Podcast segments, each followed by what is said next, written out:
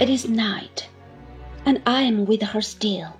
Agnes has arrived, has been among us for a whole day and an evening. She, my aunt, and I have sat with Dora since the morning, all together. We have not talked much, but Dora has been perfectly contented and cheerful. We are now alone. Do I know now that my child wife will soon leave me? They have told me so. They have told me nothing new to my thoughts, but I am far from sure that I have taken that truth to heart. I cannot master it. I have withdrawn by myself many times a day to weep. I have remembered who wept for a parting between the living and the dead. I have bethought me of all that gracious and compassionate history.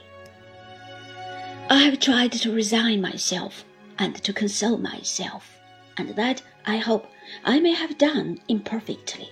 But what I cannot firmly settle in my mind is that the end will absolutely come. I hold her hand in mine. I hold her heart in mine. I see her love for me, alive in all its strength. I cannot shut out a pale, lingering shadow of belief that she will be spared. I'm going to speak to you, Doady. I'm going to say something I have often thought of saying lately. You won't mind? With a gentle look. Mind? Darling? Because I don't know what you will think, or what you may have thought sometimes. Perhaps you have often thought the same, Doady, dear. I'm afraid I was too young. I lay my face upon the pillow by her, and she looks into my eyes and speaks very softly. Gradually, as she goes on, I feel, with a stricken heart, that she is speaking of herself as past. I am afraid, dear, I was too young. I don't mean in years only, but in experience and thoughts and everything. I was such a silly little creature. I am afraid it would have been better if we had only loved each other as a boy and a girl and forgotten it. I have begun to think I was not fit to be a wife.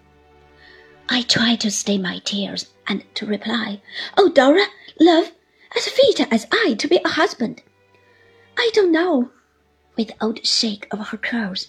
Perhaps, but if I had been more fit to be married, I might have made you more so too. Besides, you are very clever, and I never was. We have been very happy, my sweet Dora. I was very happy, very, but as years went on, my dear boy would have wearied of his child wife. She would have been less and less a companion for him.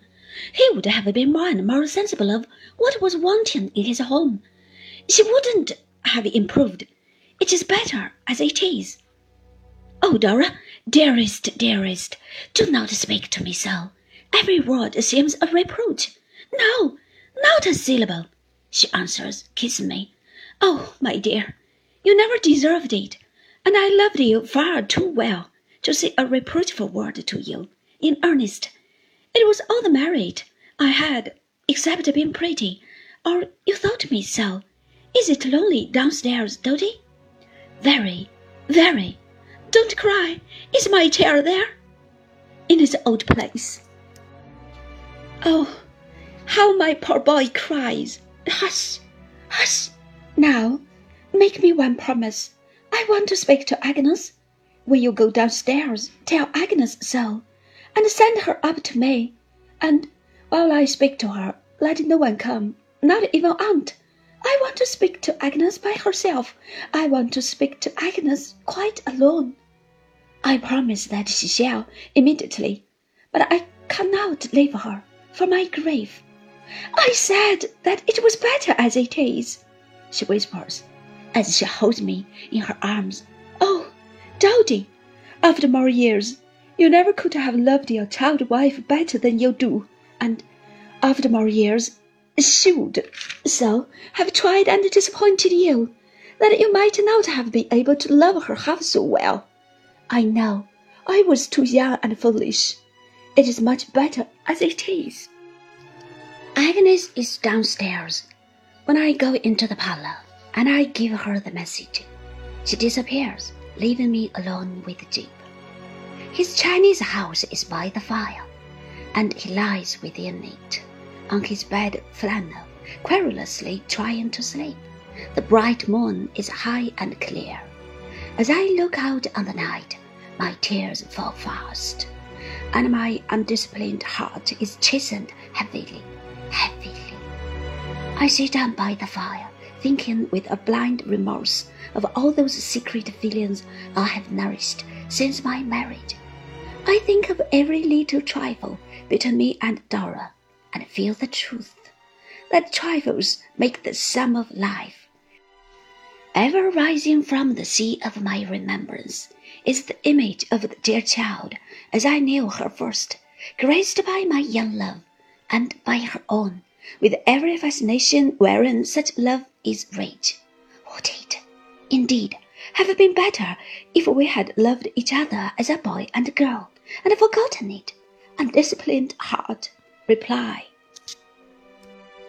How the time wears, I know not, until I am recalled by my child wife's old companion.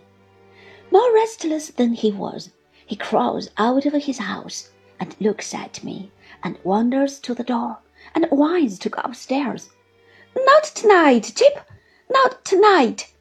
He comes very slowly back to me, licks my hand, and lifts his dim eyes to my face. Oh, Jip, it may be never again. He lies down at my feet, stretches himself out as if to sleep, and, with a plaintive cry, is dead. Oh, Agnes, look, look here! That face, so full of pity and of grief, that rain of tears, that awful mute appeal to me, that solemn hand upraised towards heaven. Agnes, it is over.